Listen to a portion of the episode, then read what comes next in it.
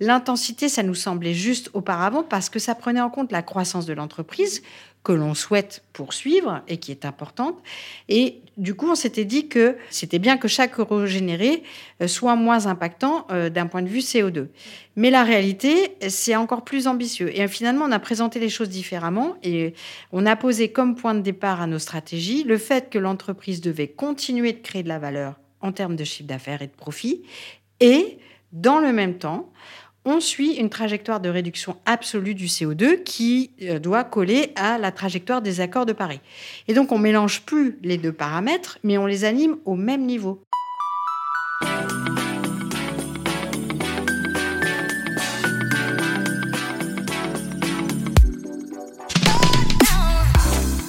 Bonjour, Céline Puffardichvili, Luksha, pour le podcast Le Sens et l'Action du C3D. Aujourd'hui, nous recevons Isabelle Huyader. Bonjour Isabelle. Bonjour Céline. Alors, euh, Isabelle est Chief Sustainability Officer and Executive Team Member chez Decathlon. C'est une grande fidèle de Decathlon, 20 ans de maison. Euh, alors, lire tes intitulés sur LinkedIn semble une liste à la Prévert à première vue, et pourtant tout est logique. Tu compléteras, s'il te plaît. Euh, donc, tu as travaillé au plus proche des produits, c'est ce qu'on comprend en tant que responsable qualité, qui a été un de tes premiers postes. Tu as été responsable des laboratoires de test, chef de projet atelier de réparation, ce qui va revenir. Euh, tu as été directrice technique packaging, le tout avant de devenir directrice du développement durable dès 2014. Alors, tu es ingénieur de formation, euh, donc sciences et génie des textiles. Et d'ailleurs, ton premier emploi était responsable de production dans un atelier textile dans une petite entreprise.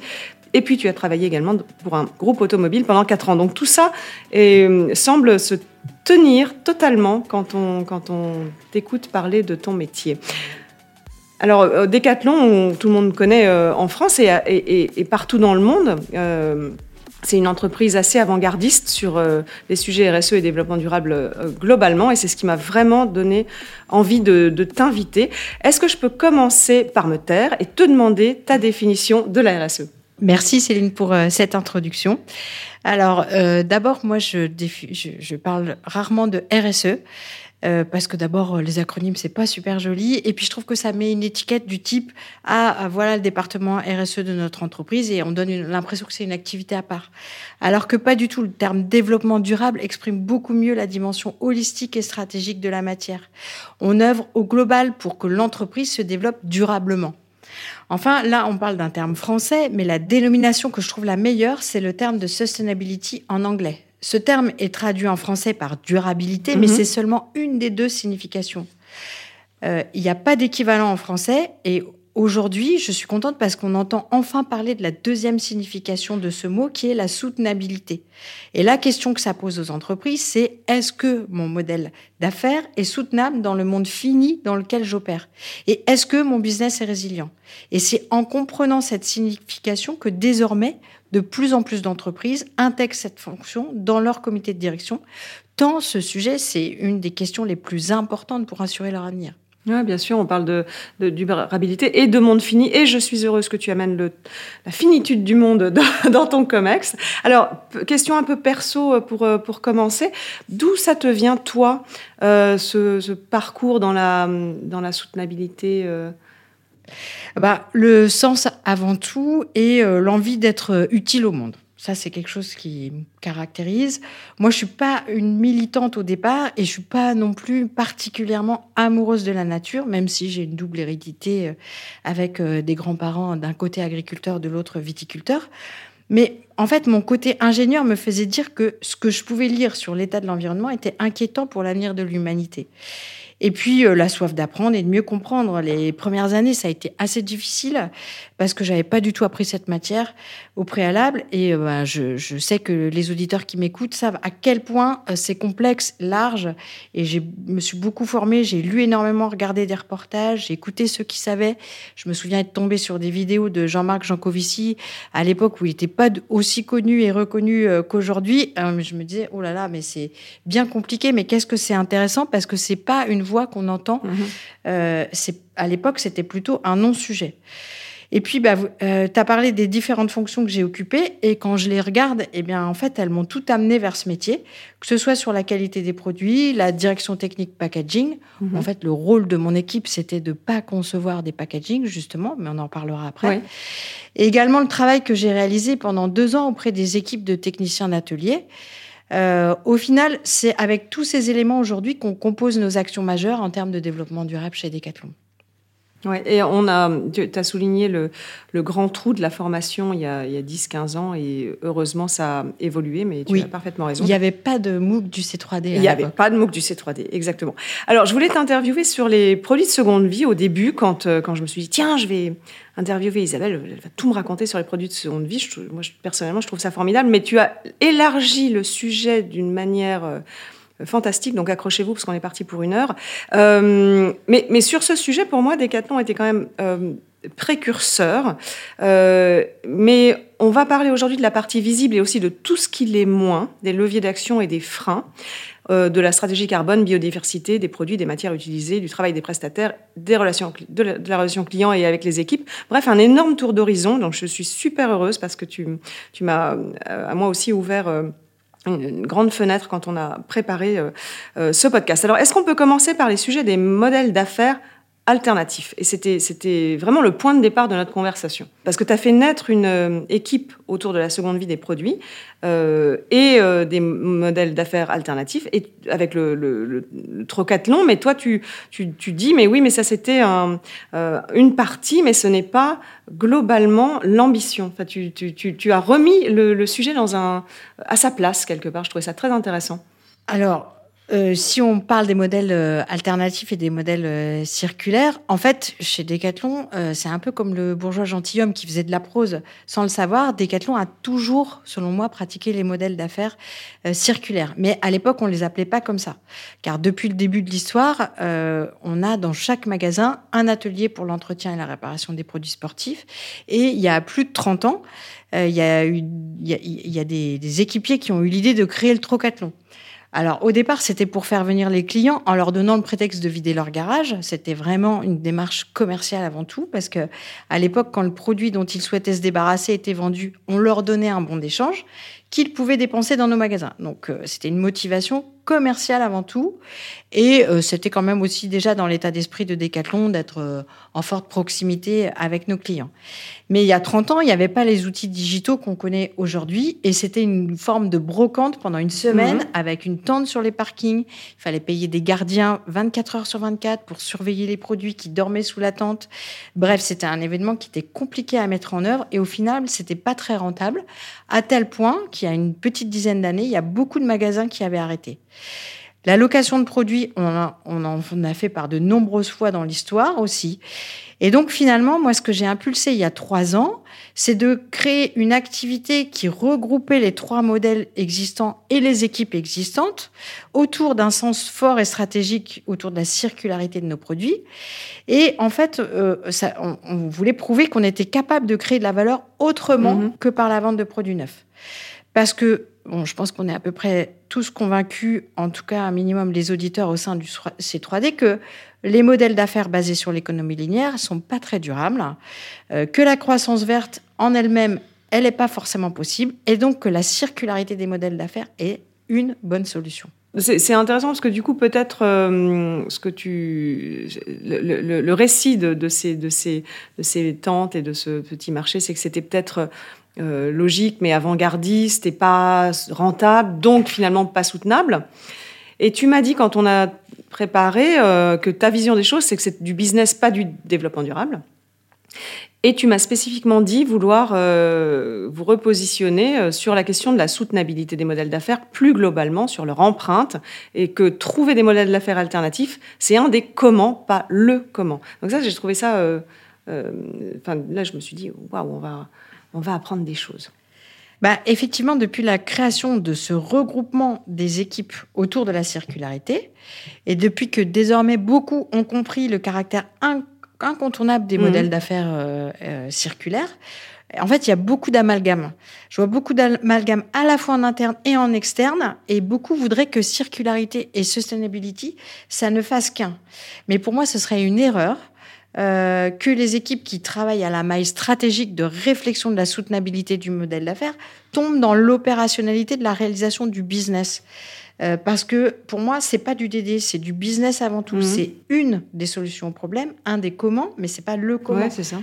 Donc, j'ai toujours dit en créant l'équipe circularité que je ne voulais pas en garder l'animation à terme parce que c'est du business avant tout. Et puis aussi, à titre personnel, c'est pas ma compétence première. Et ensuite, c'était risqué de, de, tout mélanger. Et donc, en fait, début 2023, on a une personne qui nous a rejoint et elle a un parcours euh, dans le digital et dans la seconde main. Et donc, elle anime à présent cette nouvelle stratégie business au sein des équipes euh, retail et business. Et de cette manière, nous, avec l'équipe, on se recentre sur les enjeux plus mhm. globaux, stratégiques de soutenabilité. Oui, alors c'est intéressant ce, ce, euh, cette distinction, euh, et ça, ça, montre bien que tu connais extrêmement bien le sujet sur la soutenabilité de la circularité, le, le périmètre que ça implique, et de ne pas te laisser enfermer dans un, un modèle d'affaires et en fait de dire que, que tout est bon. Tu as, as une, une forme de regard critique une certaine lecture plutôt de la circularité. Et, tu expliques bien que pour vous, c'est un la soutenabilité, c'est vraiment un, tout, euh, et que le, la circularité, c'est pas le summum de la soutenabilité, voilà. Euh, et que le, tu m'as dit quand on a préparé que la circularité, ça pouvait être un gouffre de greenwashing, mmh. euh, et que le vrai sujet, c'est de faire revenir l'empreinte des entreprises dans les limites planétaires. Est-ce que tu peux nous dire ce que ça veut dire pour chez Decathlon?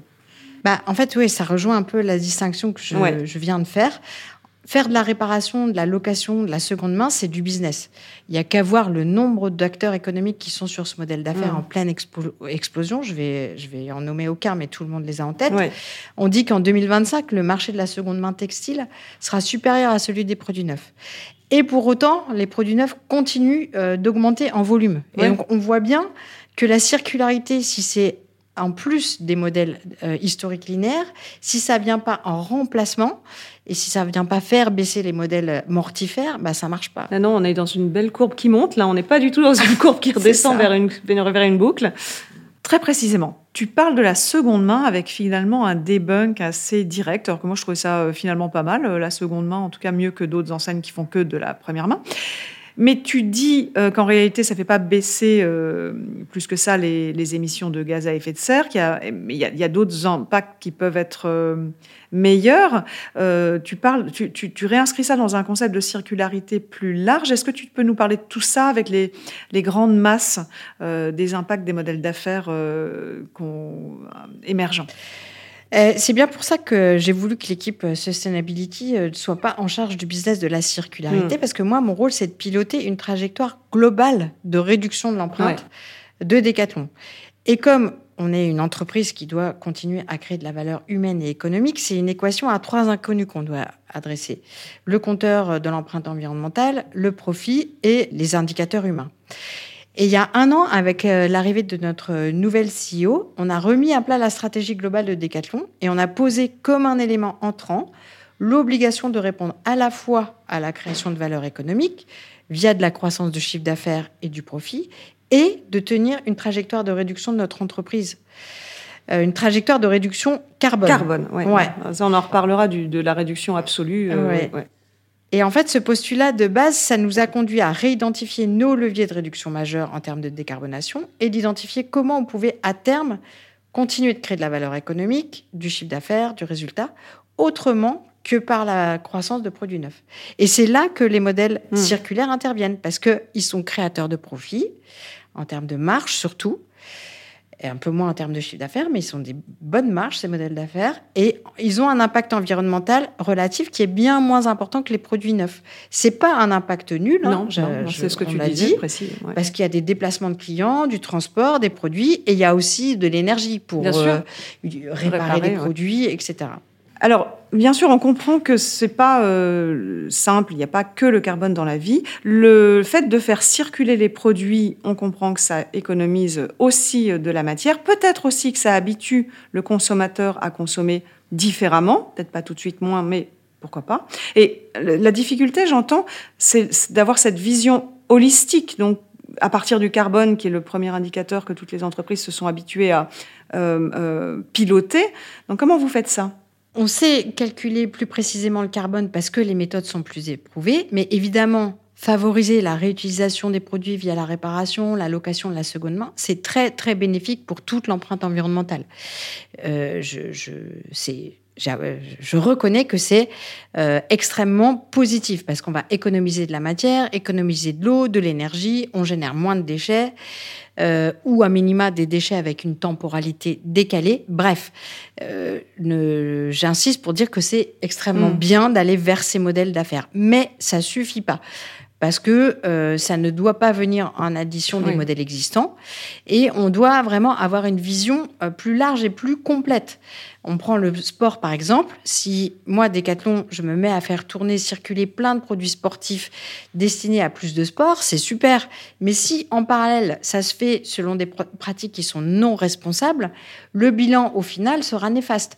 Par exemple, si c'est pour faire euh, plus de terrains de golf autour de Las Vegas, euh, si c'est pour faire des Ironman qui réunissent toujours plus de pratiquants qui viennent des quatre coins du monde en avion, ou plus d'événements sportifs qui génèrent plein de déchets, vous voyez, ça marche pas. C'est là que j'insiste pour dire que la circularité des produits, c'est un moyen, mais ça doit être un moyen au sein d'une stratégie qui doit être la plus complète et plus large. Alors Isabelle, il faut bien que je te dise euh, bravo et merci d'adresser, euh, quand on fabrique euh, des, des, produits finalement, d'adresser le sujet de l'usage. Donc tu parles de terrain de golf, tu parles de, rencontres sportives et, j'avoue que c'est assez rare. En, général, les, gens ne parlent pas trop du scope de l'usage derrière. Et, donc, merci. Je voudrais faire cette petite parenthèse. Alors, pour rester sur le sujet des limites planétaires, toi, tu as une lecture concrète du fameux donut de Keith Hours. Tu dis que rester dans le donut veut dire sortir de la zone rouge,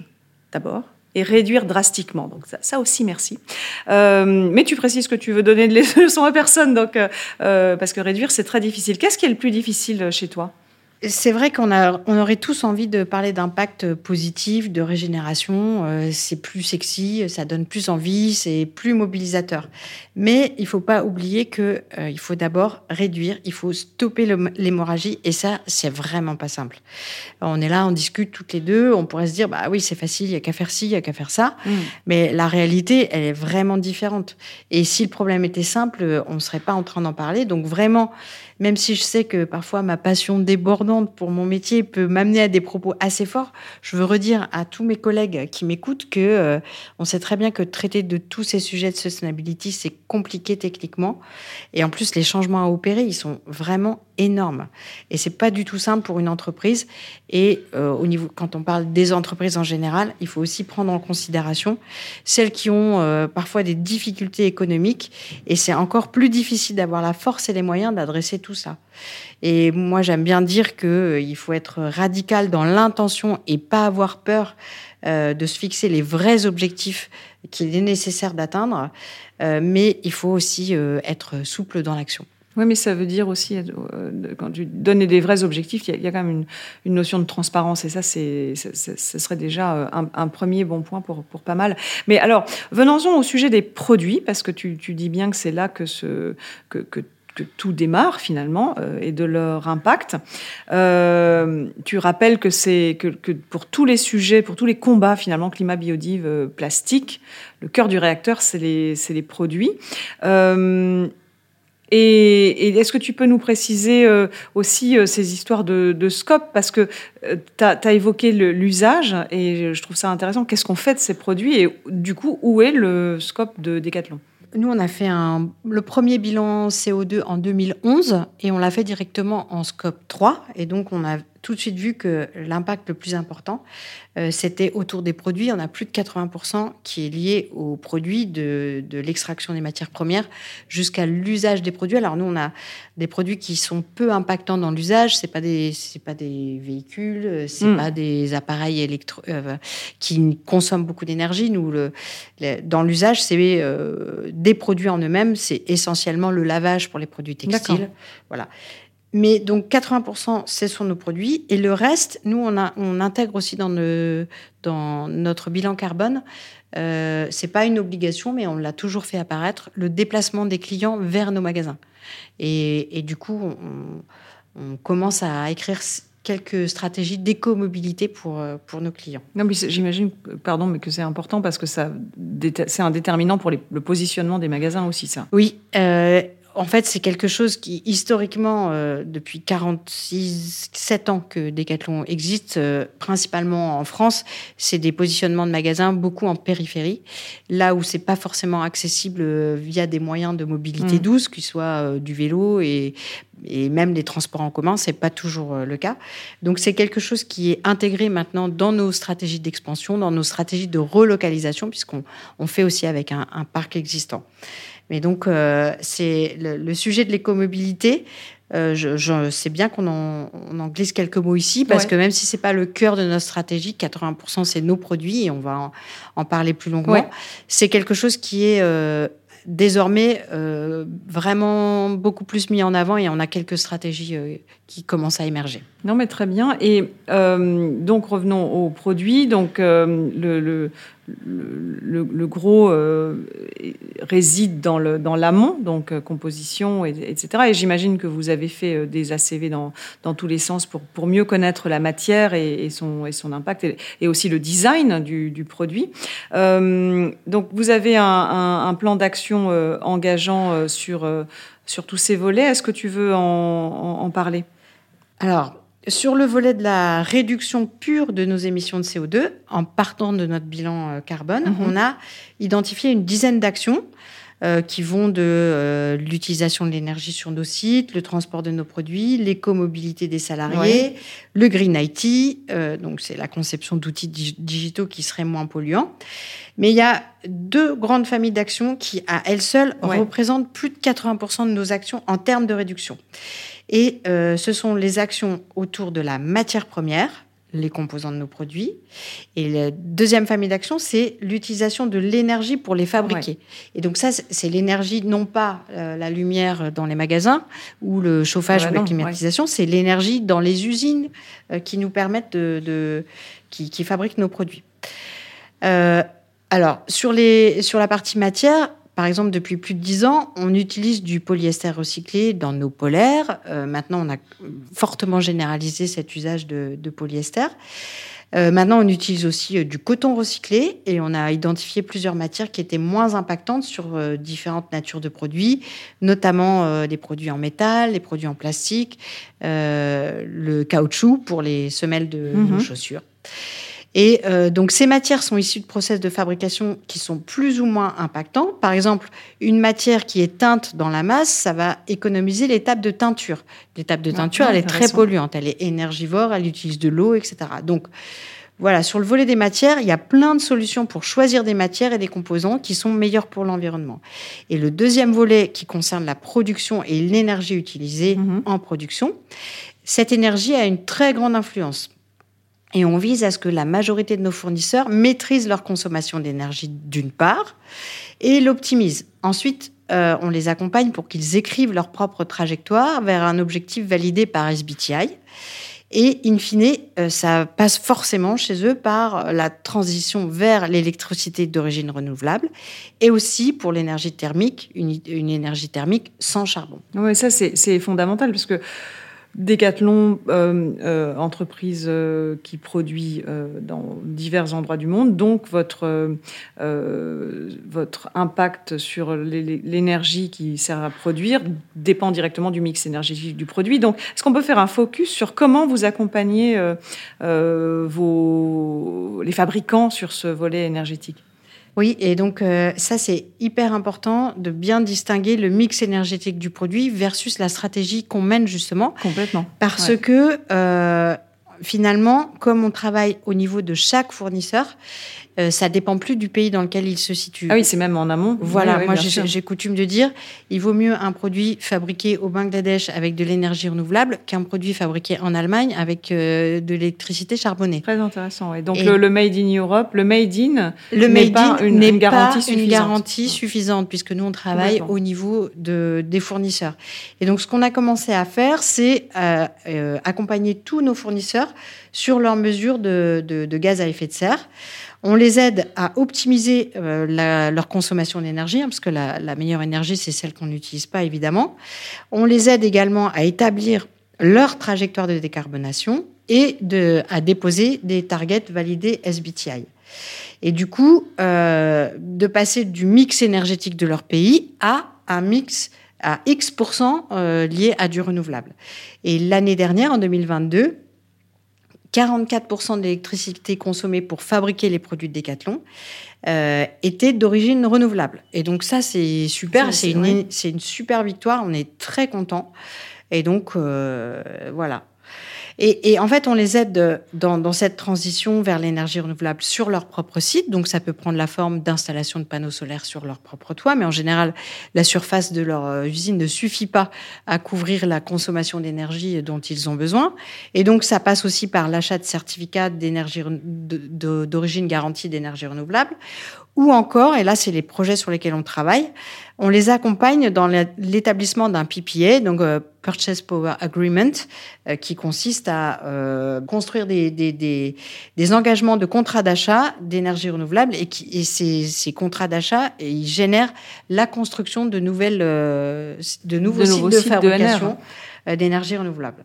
Ouais. Et donc, en fait, toutes ces actions avec nos fournisseurs, ils ont une incidence énorme sur la mesure de notre scope 3 à nous. Eux, c'est leur scope 1, mais nous, c'est notre scope 3. Et donc, on sait que comme 98% de, nos, de notre impact est dans le scope 3, c'est vraiment là qu'il faut, qu'il faut agir. Mais c'est super intéressant parce que structurellement, vous accompagnez vos, les, les, usines qui peut-être ne travaillent pas que pour vous, peut-être oui, peut-être non, mais en tout cas, ça change euh, quelque part, ça contribue à changer le mix euh, euh, peut-être du, du, pays en question et à, petite échelle, oui. À petite échelle, mais, si, Tous les, si toutes les entreprises qui sont soumises au devoir de vigilance, etc., ont un, un impact comme ça sur le sur sur euh, à la fois les conditions de travail, euh, l'énergie euh, et, et, etc. Ça commence à changer un petit peu la donne, mm. évidemment. En tout cas, c'est intéressant sur le sujet de, de, de ces. J'aimerais bien voir si ça apporte des des arbitrages euh, en, du côté des, du choix, par exemple, des, des, fournisseurs. Je crois que vous êtes assez fidèle euh, globalement, mais euh, enfin, je, je, plaisantais sur la fidélité de, mm. que tu as dans, dans, le groupe, mais euh, vis-à-vis des fournisseurs, est-ce que c'est plutôt de l'accompagnement plutôt que de changer les fournisseurs, c'est ça? Dans ces... Alors, historiquement, la, la, politique achat et sourcing de Decathlon, effectivement, il y a une forme de fidélité. Euh, et c'est une fidélité qui nous profite parce que c'est en construisant des, des, relations long terme avec nos fournisseurs que qu'on s'y retrouve aussi. Euh, on a un panel de fournisseurs assez stable. Euh, la durée moyenne de collaboration avec les 100 plus gros fournisseurs, c'est entre 9 et 10 ans. Donc ah on n'est pas du tout dans des politiques d'achat one, shot, au, au, plus offrant euh, du produit le plus à la mode et le moins cher. Donc nous, on s'inscrit vraiment avec eux dans la durée.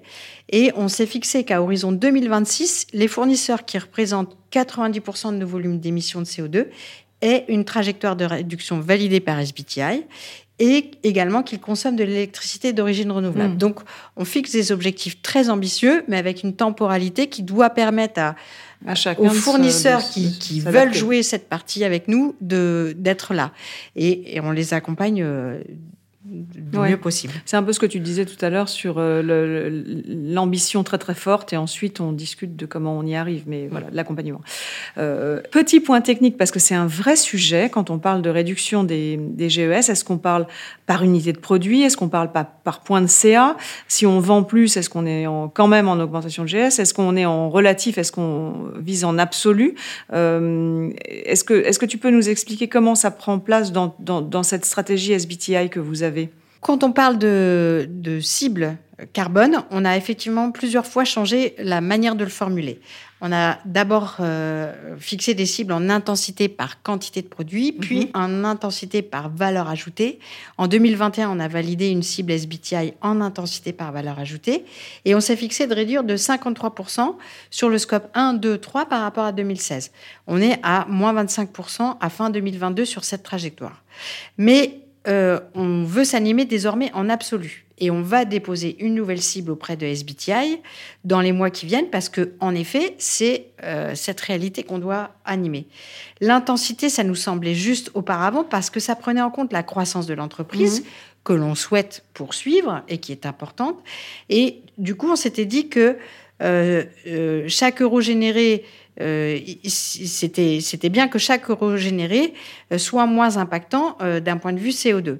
Mais la réalité, c'est encore plus ambitieux. Et finalement, on a présenté les choses différemment et on a posé comme point de départ à nos stratégies le fait que l'entreprise devait continuer de créer de la valeur en termes de chiffre d'affaires et de profit et dans le même temps, on suit une trajectoire de réduction absolue du CO2 qui euh, doit coller à la trajectoire des accords de Paris.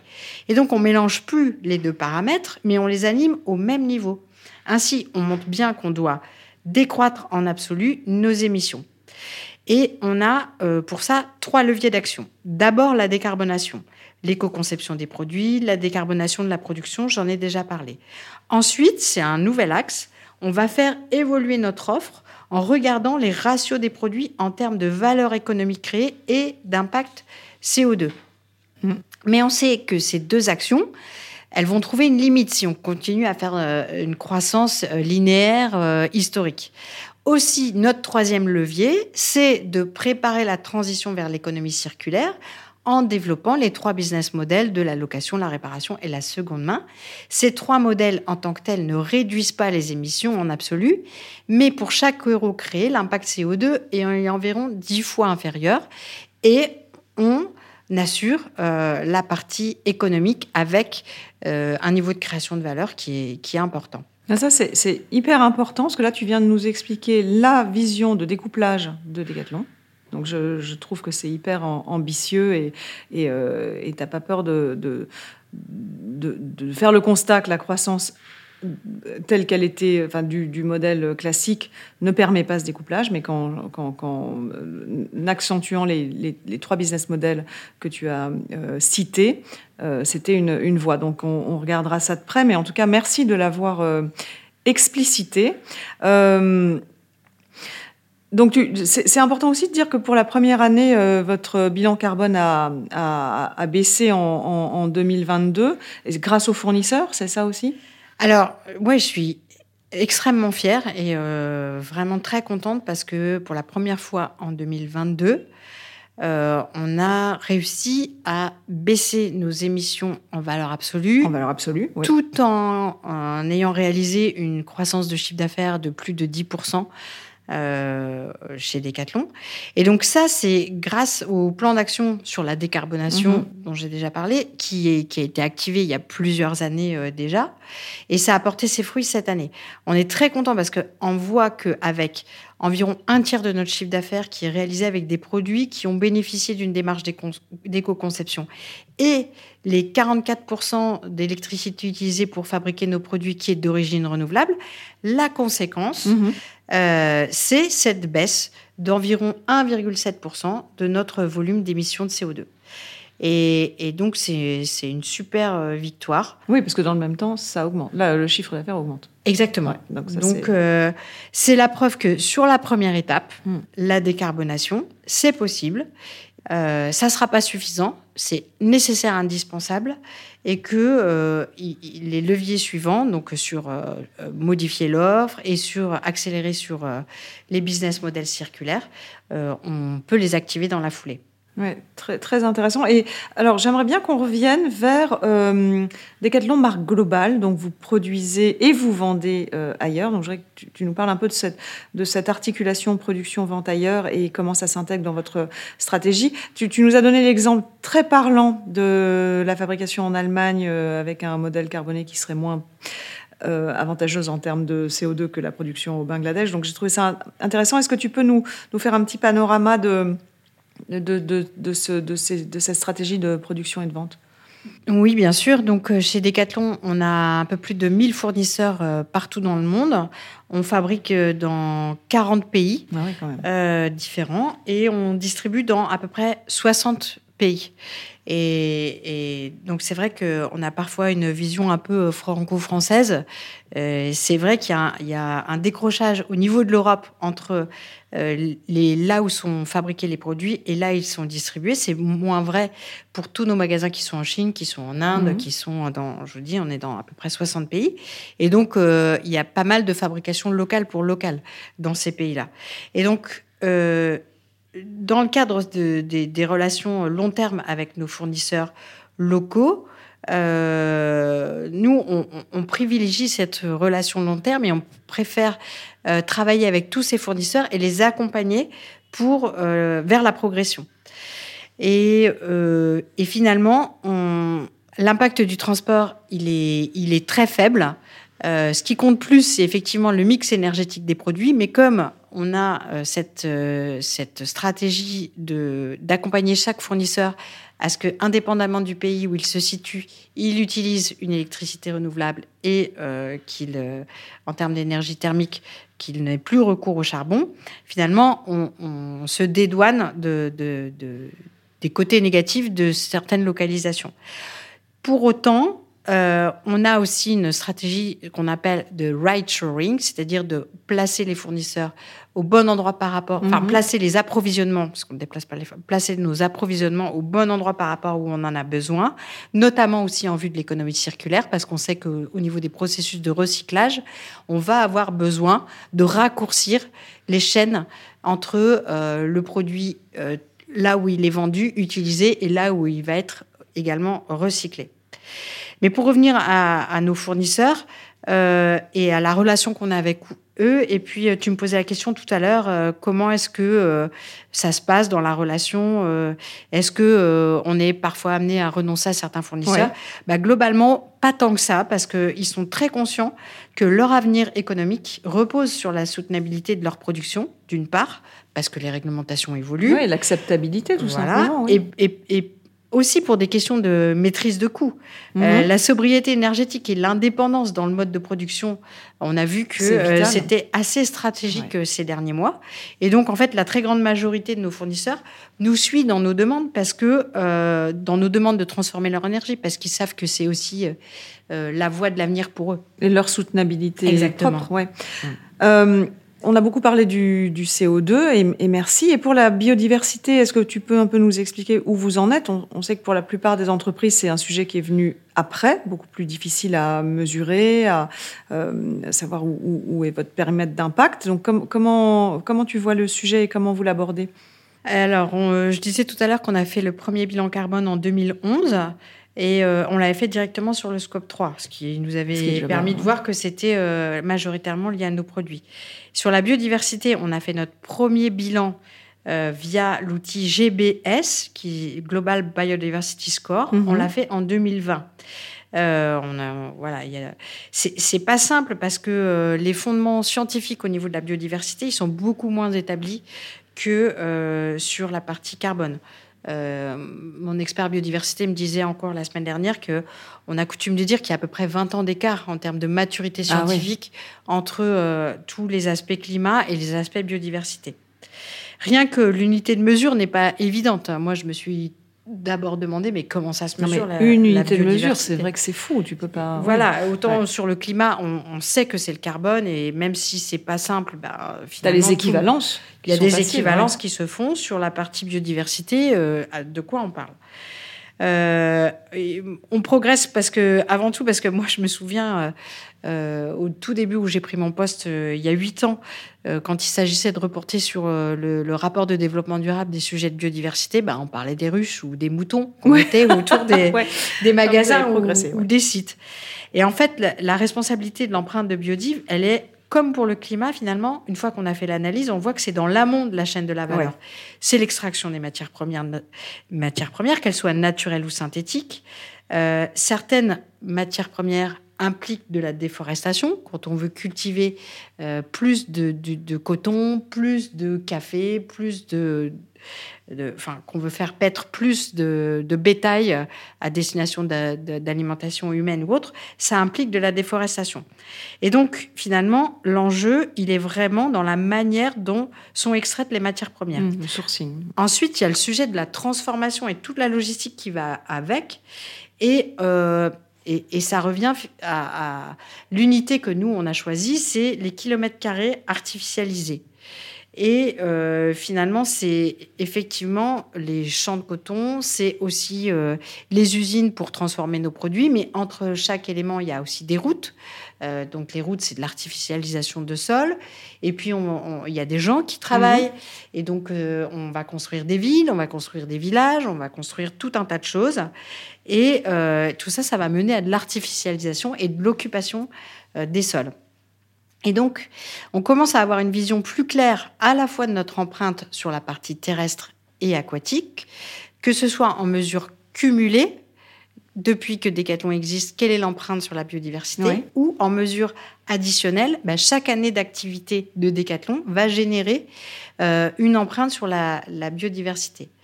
Et on a euh, également engagé un programme de labellisation de nos sites magasins grâce à l'utilisation d'un outil qui s'appelle euh, la DPE, Diagnostic de performance environnementale. On mesure sur 74 critères l'état de la biodiversité. Alors sur la trame bleue, c'est la gestion de l'eau. Sur la trame verte, c'est l'état du végétal. Sur la trame brune, c'est euh, les sols. La trame noire, c'est la pollution lumineuse, qui est hyper importante pour les animaux. Et euh, la trame blanche, c'est la qualité de l'air et la pollution sonore. On mesure ça sur nos sites avant et après l'aménagement. Et les constructions et ou les rénovations doivent atteindre un certain score pour être labellisées. On a une quinzaine de sites en France qui sont labellisés et on prévoit que toutes les rénovations fassent l'objet de cette euh, méthode. Y compris euh, à l'étranger? Alors pour le moment, on est sur la France. on a modélisé. Voilà, on modélise sur la France et effectivement, le but c'est que qu'on généralise ça sur euh, l'ensemble des, pays. En tout cas, vous serez. Enfin, j'en ai pas beaucoup entendu parler. J'ai l'impression que vous serez précurseur. Tu tu confirmes? Pas forcément, parce que d'autres euh, font d'autres choses sur la biodiversité d'une de, manière un peu différente. Mhm. Euh, aujourd'hui, on est, on est beaucoup focalisé sur la mesure. Ouais. Euh, parce qu'on a fonctionné comme ça chez Decathlon, on passe beaucoup de temps peut-être à réfléchir avant d'agir. Euh, je vois d'autres entreprises qui ont des fonds autour de la nature, de la biodiversité, euh, et c'est super. Et je, parfois, je, les envie, je me dis, oh mon Dieu, ils sont en capacité de, de, de, faire des dons à plein d'associations pour euh, régénérer la biodiversité, etc. Chez Decathlon, on le fait, on le fait pas pour le moment. Par contre, on, consacre beaucoup d'énergie et beaucoup de temps à mesurer parce que on, on, se dit que plus on va passer du temps à être précis dans ce qu'on doit mesurer, ce qu'on doit faire, et peut-être plus aura de l'impact euh, à terme. Mais voilà, c'est une approche. Euh, une approche d'ingénieur. Oui, exactement. Et euh, tu, tu, tu, me disais que y a, vos modèles aussi suivent la nature de l'activité et, le, et, le, et quelque part le chiffre d'affaires aussi? Alors, pour les, le global, le GBS, le Global Biodiversity Score qu'on a utilisé, effectivement, c'est une modélisation par rapport au chiffre d'affaires qu'on réalise, suivant la nature de ce qu'on fait. Euh, est-ce qu'on vend du textile, du métal, etc. Ils ont un peu comme euh, des facteurs d'émission en carbone, ils ont des facteurs d'émission sur la biodiversité. Et donc, en rentrant euh, les éléments financiers de Decathlon par nature d'activité, on arrive à sortir une mesure en kilomètres carrés artificialisés. Mmh. Et de ce fait, on voit que euh, on voit aussi la répartition de cette empreinte. Et on, un peu comme à l'image du climat, on voit bien que l'empreinte, elle n'est pas trop sur les scopes 1 et 2, malgré les magasins, euh, les entrepôts, les parkings qui sont, eux, en scope 1. En ordre de grandeur, euh, c'est plutôt l'amont. Euh, le produit, comme d'habitude. Voilà, les matières premières, les usines, le transport. Et donc, voilà, c'est facile d'expliquer le, phénomène d'artificialisation aux gens en prenant l'exemple d'un magasin. Quand on construit un magasin, quand on va mettre euh, du bitume et du goudron euh, sur un terrain, euh, si, on prend le pire des cas une forêt primaire et on met une construction dessus, bah là on va artificialiser. En revanche, c'est l'impact, il est là, mais loin d'être uniquement là, il est surtout dans l'amont. Oui, et c'est pas forcément. Enfin, ça peut être contre-intuitif, mais néanmoins, euh, ça vaut le coup de l'expliquer. Mm. Euh, alors, tu, tu, tu, me parlais, tu rapprochais ça avec un, un des éléments de la COP 15. Euh, qui était d'ambitionner de, protéger 30% des espaces naturels. Alors, du coup, comment ça se traduit pour vous? Justement, j'étais, j'étais contente de voir euh, les, les, les, livrables de la COP 15 qui, qui, parlaient également de surface finalement. Oui. Et donc, je me dis que ce choix de KPI, de, de, enfin, d'indicateurs autour de, des kilomètres carrés artificialisés, c'est certainement le bon. Et donc, euh, on est en train de chercher comment est-ce que sur la partie amont, on va accompagner euh, nos équipes pour trouver des stratégies. Aujourd'hui, on, a des stratégies sur les magasins, mais c'est un peu le scope 1 et le 2.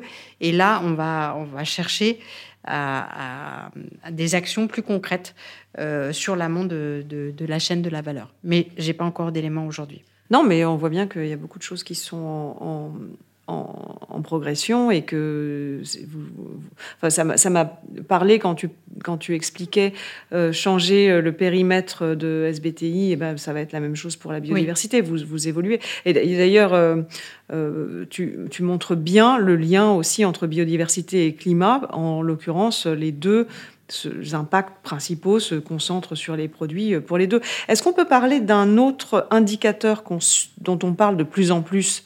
C'est celui de l'eau, un vrai sujet maintenant qu'on fait face à des sécheresses. On voit différemment euh, cette euh, ressource. Avant, on parlait surtout dans les processus industriels euh, des phénomènes de rejet polluant. Mais maintenant, on parle aussi des quantités dans l'absolu, les quantités mobilisées, les quantités utilisées, parce qu'on parle de conflits d'usage. Comment est-ce que ces sujets sont abordés chez vous? Évidemment, tu parlais des rejets polluants chez nos fournisseurs. Donc nous, on a des audits depuis 2014 euh, sur ce volet de l'eau, où euh, on a commencé par prélever directement euh, dans les usines qui utilisaient de l'eau. On, faisait des prélèvements directement à, la sortie des usines qu'on envoyait nous-mêmes en laboratoire pour vérifier la qualité de l'eau qui était rejetée dans, dans, dans, la nature. Et puis, nos audits, ils vérifiaient aussi la gestion des déchets industriels, la manière dont ils sont stockés, euh, pour que, euh, quand s'ils sont stockés à l'air libre dehors, euh, oui, et que la pluie tombe, qu'il n'y ait pas d'infiltration chimique dans, dans, les sols et, de pollution des nappes phréatiques. Donc, au niveau de notre activité, on utilise peu ou pas d'eau. L'eau, elle est principalement chez nos fournisseurs pour sur les tissus, les peintures, processus. Par exemple, on a une usine de confection qui va juste assembler euh, des textiles. Il n'y a quasiment pas d'utilisation d'eau. C'est uniquement euh, au niveau des, des, éléments domestiques chez, pour, pour, les vestiaires ou autres sanitaires dans les usines. Mais les quelques usines qui utilisent beaucoup d'eau, euh, bah, on travaille soit à changer les process, je prends par exemple le, process de teinture, qui mhm. est un process qui utilise pas mal d'eau. Eh ben, il y a aujourd'hui des processus qui existent où le solvant, ça va, enfin, le, ça va pas être de l'eau. On va utiliser du, du CO2 justement. Euh, c'est ce qui s'appelle la teinture euh, supercritique, le CO2 supercritique. Ou bien on va orienter nos fournisseurs vers des, une utilisation moindre de l'eau et notamment dans certaines régions d'Inde, déjà, c'est obligatoire, euh, euh, imposé par, euh, par le gouvernement, des principes de ZLD, ça signifie Zero Liquid Discharge, et ça signifie que pour l'usage industriel, l'eau, elle est utilisée en boucle. Elle est nettoyée après usage. Euh, dans l'usine. Dans l'usine. Mais toutes les usines euh, qui utilisent de l'eau ont, souvent des stations d'épuration. Mais après le stade de station d'épuration, en général, l'eau, elle est nettoyée et elle est rejetée dans la nature. Et là, vous la gardez pour. Et en fait, là, euh, on la garde et, euh, et, du coup, ça évite de repomper de l'eau dans la nappe phréatique ou de reprendre de l'eau sur le, sur le circuit normal. Et donc, on est en boucle fermée. Et donc, ça, c'est quelque chose qu'on essaye de, généraliser. Et puis, alors, un autre petit exemple, mais là, c'est plus de l'ordre symbolique. L'été dernier, en France, on préparait nos événements Vital Sport. Les événements Vital Sport, c'est au moment de la rentrée. Les associations sportives locales euh, viennent euh, euh, présenter leurs activités et font des démonstrations. Et pour les activités aquatiques et nautiques, bah, parfois on est amené à mettre des piscines pour pouvoir faire des démonstrations. Et l'été dernier, donc, on, a, on a statué qu'en France, il n'y aurait aucune piscine, même dans les, dans les zones qui ne faisaient pas l'objet d'un arrêté préfectoral limitant l'usage des piscines. Donc on, on, y a renoncé et je pense que ça sera à nouveau le cas cette année. Mais c'est euh, c'est un vrai sujet et c'est qui, est monté extrêmement rapidement et pourtant tous les gens qui euh, étudient l'état des nappes euh, alertaient depuis longtemps. Mais, mais, mais là, ça se, ça se répercute au niveau des, des industries et on voit bien. alors c'est pas votre cas, mais dans des sujet de, soda, par exemple, ou d'eau en bouteille, mm. l'acceptabilité territoriale devient de plus en plus difficile. Donc, ce sujet de boucle fermée de l'eau dans les usines mm. est tout à fait pertinent. En tout cas, c'est des investissements qui vont certainement euh, se révéler euh, hyper euh, stratégiques. Est-ce qu'on peut avoir un mot ou 10 ou 20 sur le sujet du plastique C'est aussi un sujet qui a été très très très visible. Alors, il y a toujours trop de plastique dans tous les emballages et, certaines ONG ont été très vocales sur la responsabilité des marques et on, peut dire que leur leur euh, rôle a été fort sur les, législations d'ailleurs. Hein, euh, voilà. Euh, mais, vous, Decathlon, vous êtes un peu un peu spéciaux sur les sujets du plastique. C'est plutôt dans le produit plus que dans l'emballage. Bah oui, c'est ça, parce qu'en fait, sur le, sujet des emballages, historiquement, on a très peu d'emballages. Et quand j'étais directrice technique du packaging, c'était très amusant parce que je recrutais des ingénieurs. Du non-packaging, en fait. voilà, et je leur disais, venez chez nous, vous allez pas faire de packaging. Et donc, voilà, c'était. Mais en même temps, c'est c'est pas évident parce que euh, c'est ça nous oblige à trouver d'autres façons de faire. Et puis, bah, vous voyez que par exemple, il y a peu d'enseignes dans lesquelles vous achetez des chaussures sans boîte. Donc ça, c'est quand même un exemple majeur. Mais la, grande majorité de nos produits n'ont pas de packaging. Et pour tous ceux qui en ont, euh, on transfère tout sur des emballages euh, à, base de pâte à papier. Aujourd'hui, on a plus de 90% de nos emballages qui sont euh, à base de pâte à papier. Mais effectivement, nos produits eux-mêmes sont à base de dérivés du pétrole, parce que c'est vrai que les produits sportifs sont majoritairement issus de l'industrie pétrochimique, parce que c'est une question de performance du produit en termes de mmh. légèreté, en termes de séchage rapide, etc.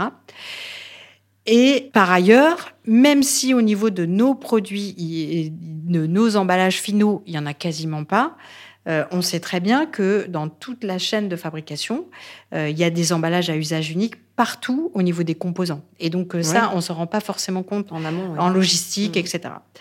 Et donc, pour mesurer notre contribution aux pollutions mondiales, on a utilisé une méthode qui permet d'estimer la quantité de plastique rejeté par les produits de Décathlon partout dans le monde.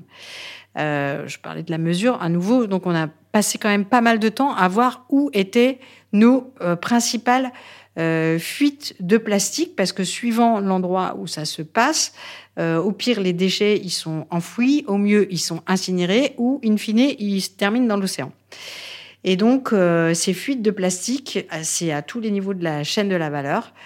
Et donc on a fait un premier bilan de plastique oui. Et du coup, euh, c'est de ça qu'on va partir pour construire nos, nos stratégies. Et donc, évidemment que tout ce qui est euh, plastique à usage unique, euh, dont on a la, sur lequel on a la main directement, je pense au sac de caisse. Donc en France, c'est une évidence quand je dis ça, mais il y a beaucoup de pays dans le monde, même en Europe. Hein, vous avez, vous allez dans certains pays en Europe où les sacs de caisse c'est encore le, le, quotidien et c'est un scandale si vous n'avez pas de sac de caisse pour vos clients. Donc, les sacs de caisse, euh, les, les, les packaging, etc. Donc ça, euh, on le travaille, mais on travaille aussi sur nos produits. Et euh, par exemple, en France, bah, on contribue à la, la nouvelle REP, la, responsabilité, la filière de responsabilité élargie des producteurs, sur les produits sportifs pour récupérer les produits. On a beaucoup milité pour que les produits sportifs rentrent dans le cadre de cette loi. Euh, alors que d'autres auraient préféré qu'ils soient évités, ben nous, on s'est dit, ben non, on prend les devants et, on va euh, faire en sorte qu'il euh, y ait une REP autour des produits sportifs. Et donc, il y a, plein de solutions à trouver et, aussi, il y a beaucoup de, solutions de, recyclabilité à travailler. Et l'objectif, c'est que les produits ne soient pas perdus dans la nature et qu'on puisse les identifier et, qu'ils soient à nouveau euh, en boucle fermée. Oui, ce sujet de, fuite. Et c'est intéressant de ce, petit point que tu as fait sur euh, les habitudes locales finalement. Tu pourrais très bien être, euh, et c'est le cas, vous, n'avez pas, enfin, chez Decathlon, d'emballage, etc. Les sacs plastiques, c'est arrivé euh, plus tard, évidemment, mais tu pourrais très bien te dire au niveau mondial, on mettra plus de sacs plastiques aux caisses, mais dans certains pays, ça va être euh, totalement vu comme absurde ou, pas acceptable. Donc, tu es obligé de composer avec, avec ça aussi. bah, Donc sur les, sacs plastiques, aujourd'hui, en caisse, on s'anime sur zéro sac plastique en caisse partout dans, dans le monde. Donc il y a très peu de pays hein, qui en utilisent. Et souvent, euh, les, les, les, patrons de, de, pays qui ouvrent dans des nouveaux pays sont très fiers de dire ah, alors euh, euh, justement c'est très différent. on a ouvert un magasin où il n'y a pas de sac plastique en caisse et donc on se, les clients le remarquent, ils nous interrogent. Certains ne sont pas contents, mais ça, permet aussi ça de permet de faire évoluer et de montrer qu'on peut faire autrement et peut-être que dans un pays vous pouvez contribuer à accélérer une prise de conscience voilà, sur et ce pourquoi pas aller jusqu'à les, les faire leur faire prendre conscience que ça doit passer dans la réglementation locale, par exemple. Mais alors pour quelqu'un de, pas très activiste, finalement, moi je trouve que c'est pas mal ça d'aller euh, faire évoluer les réglementations locales euh, euh, où vous êtes.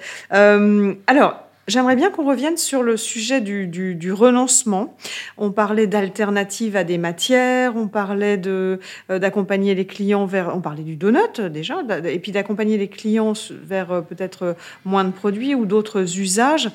Comment est-ce que chez Decathlon vous arbitrez euh, ce qui va être euh, abandonner, euh, par exemple, certains produits euh, dans, les chaînes de fabrication s'ils se révèlent dangereux, ou certains, certaines lignes de produits si ça se révèle peut-être gadgetisé. Est-ce que comment comment vous c'est quoi votre approche du moins mais mieux? C'est une vraie question parce que c'est vrai qu'on aurait tendance à vouloir multiplier à l'infini l'offre, d'inventer des, d'inventer des besoins en permanence. Euh, mais on s'oblige à se poser la question vraiment à chaque fois pour qui, pourquoi, pourquoi mhm. faire? Est-ce qu'on a déjà on a pas, pas mal de doublons, donc euh, si on, arrivait à les à, les diminuer, ça serait déjà bien. Donc euh, on s'est donné des objectifs vraiment très clairs de baisser le nombre de références. Euh, baisser le nombre de références parce que et baisser leur, taux de renouvellement aussi. Donc euh, faire des produits qui sont plus intemporels en termes de design euh, et, éviter tous les doublons qu'on pourrait avoir d'une pratique à une autre. À l'heure de la d'ultra fast fashion, tu m'as fait plaisir. Ah oui, voilà. Alors oui, c'est un peu à contre-courant, mais, mais, très bien. Mais, voilà, c'est que les gens se rendront compte que voilà, c'est de l'intemporel, c'est. C'est bien aussi, je l'espère. Et, en fait, euh, le fait de, baisser le nombre de références et de baisser leur, leur, taux de renouvellement, ça nous permet de nous concentrer en termes de, de, de réflexion, de, technicité des produits, de qualité, et, de qualité et d'éco-conception aussi euh, sur nos meilleurs produits. Euh, et puis en plus, il ne faut pas oublier que globalement, on a rarement, les chiffres sont rarement donnés, mais euh, par, les enseignes, mais on a très souvent un phénomène de 20-80 euh, qui dit finalement le, chiffre d'affaires il est réalisé à 80% sur 20% des références. Et donc euh, prenons le temps de bien traiter ces 20% de références. Voilà. Et, alors, ce qu'on a introduit cette année, c'est nouveau, c'est de regarder le ratio marge économique sur l'impact environnemental. Et, ça, c'est un critère de décision qui peut être supplémentaire. Euh, parce qu'en fait, par nature, certains produits qui sont vendus pas cher vont avoir une valeur économique faible, mais un fort impact environnemental. Un exemple concret, prenez une, veste de ski. Euh, une veste de ski la plus essentialisée possible, elle va quand même être euh, chaude, imperméable, etc. Elle va quand même avoir, même si elle est, si c'est notre premier produit entrant, euh, eh ben, elle va avoir un impact environnemental X. Et la veste euh, ultra technique qui va coûter trois fois le prix de, de, de, l'entrée de gamme, elle va avoir un impact environnemental qui ne sera pas trois fois supérieur à l'entrée de gamme. Donc vous voyez bien que les ratios prix de vente du produit et impact environnemental, il peut changer. Et donc aujourd'hui, euh, à partir du moment où on a cette information-là, on peut euh, jouer avec ces critères et on peut euh, faire des renoncements. Alors, j'adore. tu viens de donner un exemple formidable quand on me demande si le renoncement, ça peut être bon pour le business. Oui. Ben voilà, voilà. merci. tu parlais de, de, critères pour prendre ces décisions. D'informations. Depuis le début de ce podcast, tu, passes, tu parles beaucoup de, de donner, d'aller chercher la donnée euh, sur, sur, les, sur les sujets. Euh, tu dis que c'est important que tout le monde ait l'information dans l'entreprise pour que les décisions se prennent aux bons endroits. Mm. Tu peux euh, élaborer un peu ça? Comment ça se passe concrètement? Oui, et en fait, moi je pense que tous les métiers ont un rôle à jouer. Euh, je n'ai pas trouvé de métier qui, n'en avait pas, euh, en tout cas chez Decathlon. Il n'y a pas de bullshit job chez Decathlon. Non, bah, je, ne me prononcerai pas, mais en tout cas, euh, chaque métier a une responsabilité vis-à-vis de l'impact environnemental, à condition qu'il ait l'information. Donc, si je reprends le même exemple au travers de l'offre, un directeur commercial aujourd'hui, lorsqu'il crée son offre, eh ben, il faut qu'il ait dans son tableau de bord l'empreinte globale de l'offre qu'il a constituée. Et donc comme ça, il va pouvoir piloter différents indicateurs. Il va pouvoir piloter la marge, il va pouvoir piloter euh, des, éléments qui sont propres au commerce, mais il va pouvoir aussi tenir compte de ce ratio euh, marge sur CO2. Et euh, c'est euh, on, voit que euh, chez nous, ces logiques-là, elles sont en train d'émerger dans la tête des directeurs de l'offre. Ils se disent, bah, finalement, moi aussi, j'ai une responsabilité. si je référence des produits qui sont moins impactants pour, l'environnement, bah, au final, ça va diminuer l'empreinte de, de Decathlon. Donc, j'ai un, rôle à jouer. Et comme j'ai l'information, eh ben, je dois orienter mes décisions dans le bon sens. Ok. Alors, on, voit bien que Decathlon, c'est pas n'importe quelle entreprise. Bon, on le savait, mais merci, tu nous as donné des, des clés de lecture un peu différentes peut-être. Il y a une gouvernance différente, un esprit fort. Euh, et tu, viens de nous expliquer le rôle du, directeur de l'offre.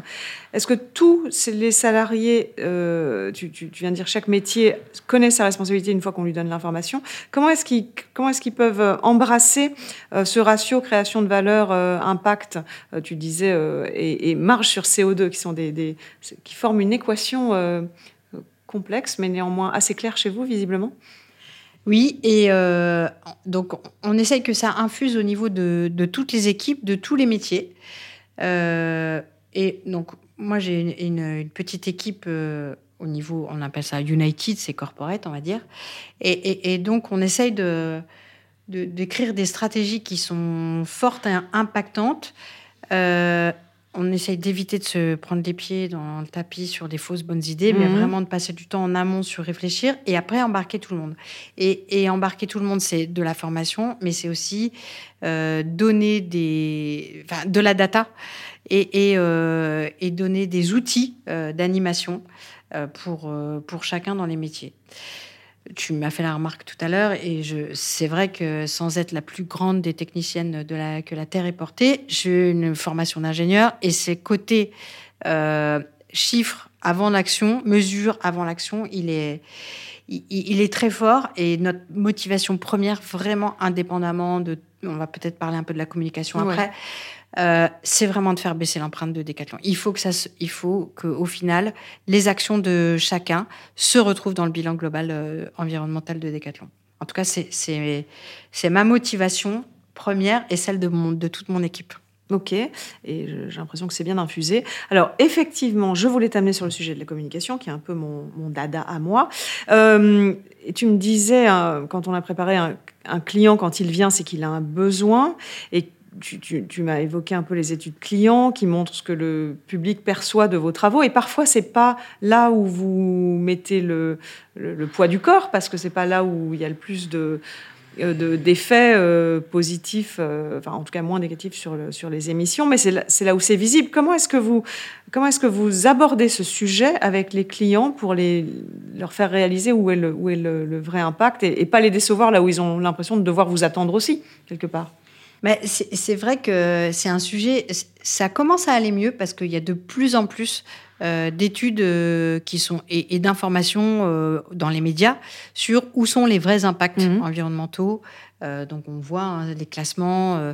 normalement, un, Français moyen aujourd'hui, il doit avoir retenu que les principaux impacts de son activité, c'est dans ses déplacements et dans son alimentation.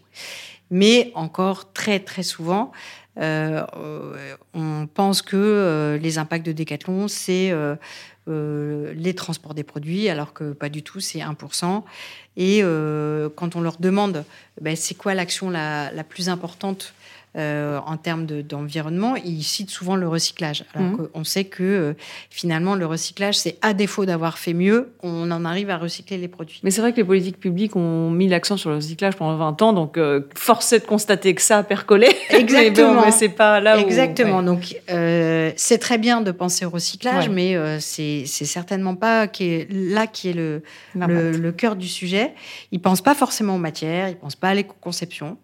Euh, et, et- et après, euh, voilà, je pense que euh, on, peut leur expliquer, mais, mais on c'est c'est pas. C'est pas votre rôle? C'est c'est- Bah, c'est c'est pas que c'est pas notre rôle, mais c'est que euh, moi je suis maman de trois enfants et euh, les magasins je connais bien avec euh, une liste de courses à faire, un planning à tenir, un budget à, à tenir et faire en sorte que ce qu'on va acheter ça plaise à votre petite fille qui a décidé que non, elle porterait pas de rouge euh, aujourd'hui. Et, et finalement, s'il faut rajouter à la réflexion quand on est dans la- dans, dans l'acte d'acheter un produit dont on a besoin, si on doit rajouter la dimension environnementale, ça fait beaucoup. Oui. Donc, euh, moi, j'ai pas du tout envie de faire porter la responsabilité de faire des choix écologiques aux clients. C'est pas c'est pas leur responsabilité première. Nous, on peut être là pour expliquer.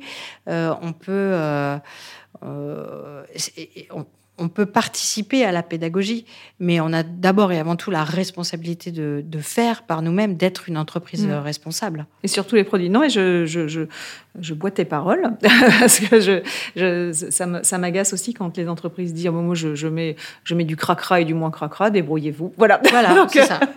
Donc, ok, très bien. Alors, euh, effectivement, le, le- le sujet euh, euh, pédagogie euh, est, est- est- est com- est compliqué. Néanmoins, je trouve que la, la- les pubs Décathlon en général sont bien trouvées.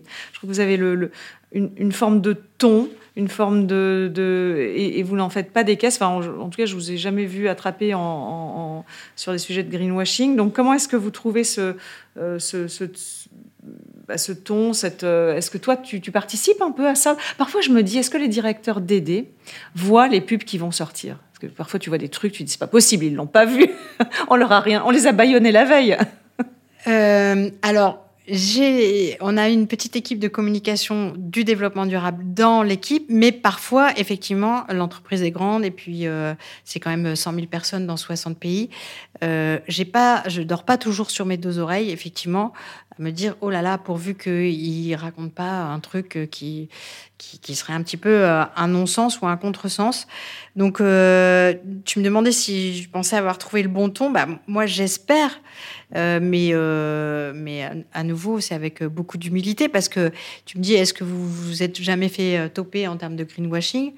J'espère et j'espère que, que Ah bah, ça que pas vu n'arrivera aussi, pas. hein, j'en sais rien. Comment? Peut-être que j'ai pas vu et peut-être qu'il y en a non, eu et peut-être que tu as des histoires à ne pas nous raconter, je ne sais Non, pas. non, pas à ma connaissance, mais en tout cas, euh, ce qui est clair, c'est que la réglementation, en ce moment, ça, elle Ouais. avance énormément sur ce sujet. Green et et heureusement, heureusement, on va arrêter de voir euh, des allégations de produits neutres en carbone ou autres produits bons pour la planète. Ça, normalement, euh, ça se produit pas chez Decathlon. Euh, et c'est tant mieux. Nous, on, a, on essaie d'avoir une posture de communication qui doit surtout donner de l'information. Euh, par exemple, on a donné euh, l'empreinte CO2 de tous les produits textiles sur le site, euh, sur le site internet. Si vous voulez aller voir combien, euh, quel est le poids carbone du t-shirt que vous vous apprêtez à acheter, vous avez l'information. Donc tu donnes cette profondeur de champ à qui veut la trouver. D'accord. Mais donc, et, et de même, s'il y a des clients qui sont plus curieux, qui sont pas dans la posture de la maman euh, ou du papa qui doit acheter pour ses trois enfants vite, vite, vite et qui n'a pas le temps, pour ceux qui sont plus curieux, euh, il y a toutes les informations sur le site internet. Et finalement, la partie du marketing pur, moi, je pense que le sujet actuellement, c'est de rendre la seconde vie, euh, la location, la réparation fun et facile, Mhm. vraiment pour aider chacun à, à modifier euh, ses habitudes de consommation. Et je sais que euh, le- le- les directeurs de la communication euh, euh, soutiennent vraiment aussi ce, Ah ce oui. discours chez Decathlon et, et j'en suis, j'en suis contente. Ainsi que toutes les mamans et tous les papas qui ont envie de faire tourner les vélos et les fringues de, leurs- de leurs enfants. Alors, on est presque au bout de ce podcast et, et, personnellement, je pourrais encore y rester des heures, mais peut-être que nos auditeurs pas. Mais j'ai envie de récapituler finalement avec une phrase que tu m'as dite. Et je vais te poser la question. Tu m'as dit le sujet de l'entreprise, c'est de créer de la valeur, mais il faut se poser la question de quelle valeur on veut créer. Est-ce que tu as réussi à répondre à cette question? Alors, c'est pas tant moi qui dois répondre à la question, mais là où je suis, euh, je considère avoir réussi, c'est que euh, finalement j'ai réussi à mettre cette question au plus haut des euh, décisions de Decathlon. et donc, on a bien maintenant dans toutes nos stratégies ce, cela qui irrigue en disant bah, on veut et créer de la valeur économique et respecter nos trajectoires environnementales. Et il y a évidemment encore un long chemin à parcourir. Et donc, ça doit mêler, d'une part, l'accélération de la réduction euh, de notre empreinte, des questions d'adaptation, on n'en a pas parlé aujourd'hui, mais ça peut faire l'objet d'un autre sujet. Euh, non, mais tu peux ouvrir une parenthèse sur l'adaptation. Hein. Alors, je suis complètement open. Euh, je, vais, j'ouvre la, la, parenthèse et, je la referme rapidement parce que on a juste sorti un bilan euh, TCFD il y a deux ans qu'on doit réactualiser. Donc, ça fait partie de, mon agenda et c'est pour ça que j'en parle parce que c'est très présent dans Rendez-vous dans deux ans alors sur ce podcast. on pourra en reparler. Et surtout aussi les, les, sujets de restauration et régénération des écosystèmes. Et là, pour le coup, j'ouvre même pas de parenthèse parce que euh, c'est l'étape suivante. Hein. c'est ce que tu disais, déjà réduire euh, sacrément avant d'avoir l'ambition de. D'accord. Ok. Alors, nous allons au bout de ce podcast. Restent les deux questions traditionnelles que tous les aficionados attendent euh, avec les bras en l'air. allez, la dernière question. Donc, nous sommes sur un podcast d'entreprise. Si tu avais un conseil à donner à une personne qui veut changer le monde depuis sa chaise de bureau, métaphoriquement ou pas, qu'est-ce que tu conseillerais? Ah, moi, j'adore cette, euh, cette expression, la chaise du bureau, parce que euh, finalement, c'est l'endroit où on a le plus d'impact pour changer le monde. On ne le sait pas toujours, on s'en rend pas toujours compte, mais euh, la réalité, elle est là. Entre quelqu'un qui va être végétarien, qui va faire des allers-retours tous les jours pour aller de son domicile euh, à son travail en vélo. Euh, il sait peut-être pas que c'est en prenant des décisions dans, son, dans le cadre de son boulot qu'il va avoir un impact vraiment décuplé. moi, je reprends l'exemple le plus marquant chez nous. Un ingénieur de, conception, quand il conçoit un produit qui va être distribué à des millions de quantités, évidemment que s'il il le conçoit avec un impact environnemental réduit, euh, il va, il, va avoir le euh, levier est énorme. Un, levier énorme. Mais mais c'est pas uniquement les, métiers de la conception ou de la production. Actuellement, on travaille avec euh, la direction des ressources humaines. la direction des ressources humaines a embarqué la thématique de le awareness des, collaborateurs. Mmh. Donc un DRH qui prend la décision de, de, former 100% des coéquipiers à la fresque du climat, il va avoir un impact énorme dans le cadre de, de son job. Donc voilà. Mais euh, je suis euh, euh, complètement d'accord et merci. Et toute dernière question, question inspiration. Est-ce que tu peux partager avec nous une œuvre, un livre, un film qui t'a marqué et ou qui t'a été utile dans ton parcours d'aider ah, il y en a énormément. Ta bibliothèque en regorge, j'imagine. oui, voilà, et les documentaires aussi. moi, j'avais envie de parler du film Kiss the Ground, qui est mhm. ressorti l'an passé en français. il, il, existe depuis 2-3 ans et sur Netflix. Ça, ça, euh, et il est ressorti en français l'année dernière. En français, il s'appelle Mission régénérative. Mhm.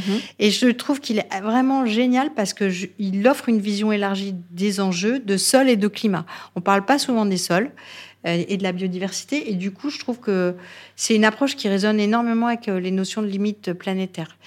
Et donc ça, c'est pour euh, répondre précisément à ta question. Mais je voulais aussi terminer pour parler de l'expérience The Week, parce que je vois que ça fait son apparition au sein des entreprises du C3D. Et donc, c'est un concept qui est vraiment génial, qui a été élaboré par Frédéric Laloux et Hélène Gérin. Et moi, j'ai eu la grande chance d'être mise en contact avec Frédéric en 2020, quand il travaillait à, ce projet-là et il a souhaité euh, m'embarquer pour donner un regard entreprise parce que The Week ça s'adresse pas du tout qu'aux entreprises, ça s'adresse à tout le monde. Mm-hmm. Mais il me disait ça m'intéresse de voir qu'est-ce que ça peut donner au niveau des entreprises. Et donc euh, moi j'ai eu la chance de donner mon avis à plusieurs euh, à plusieurs moments. Et en fait, on a testé chez Decathlon dès 2020 en utilisant leur format prototype. Et en fait, ça a généré une très très forte dynamique chez Decathlon. Et c'est un outil super puissant de mise en action qui vient chercher les émotions profondes. C'est très complémentaire de la fresque du climat. Et donc, euh, je vous le recommande chaudement. Ouais, alors ben, je confirme, parce que nous, on l'a fait chez Look Sharp euh, il y a quelques semaines. Merci d'avoir été bêta-testeur et conseil, parce que ça a fait un, très gros effet. Le, les discussions euh, assez dévastatrices du début, qui ensuite passent à l'action Mm. Euh, et concrètement, qu'est-ce qu'on peut faire dans son travail ou dans sa vie ou dans... Parce que ça s'adresse, comme tu le dis, aux, citoyens, euh, aux collectivités, etc. Mais chacun, à la fois avec son profil citoyen et profil d'implication dans la cité. Donc, euh, je suis d'accord. C'est une belle, belle expérience. il me reste à te remercier chaleureusement pour cette préparation et, et je pense ce podcast qui mais merci beaucoup Céline et c'est une grande chance de pouvoir euh, s'exprimer et de aussi longuement aussi longuement voilà sur ce sujet passionnant. Merci beaucoup Isabelle, à bientôt. Merci, au revoir. Merci pour votre écoute. Ce podcast est à retrouver tous les mois sur les meilleures plateformes de podcast et sur le site web du C3D. Si ce podcast vous a plu, je vous invite à le noter, 5 étoiles pourquoi pas, et surtout à le partager largement.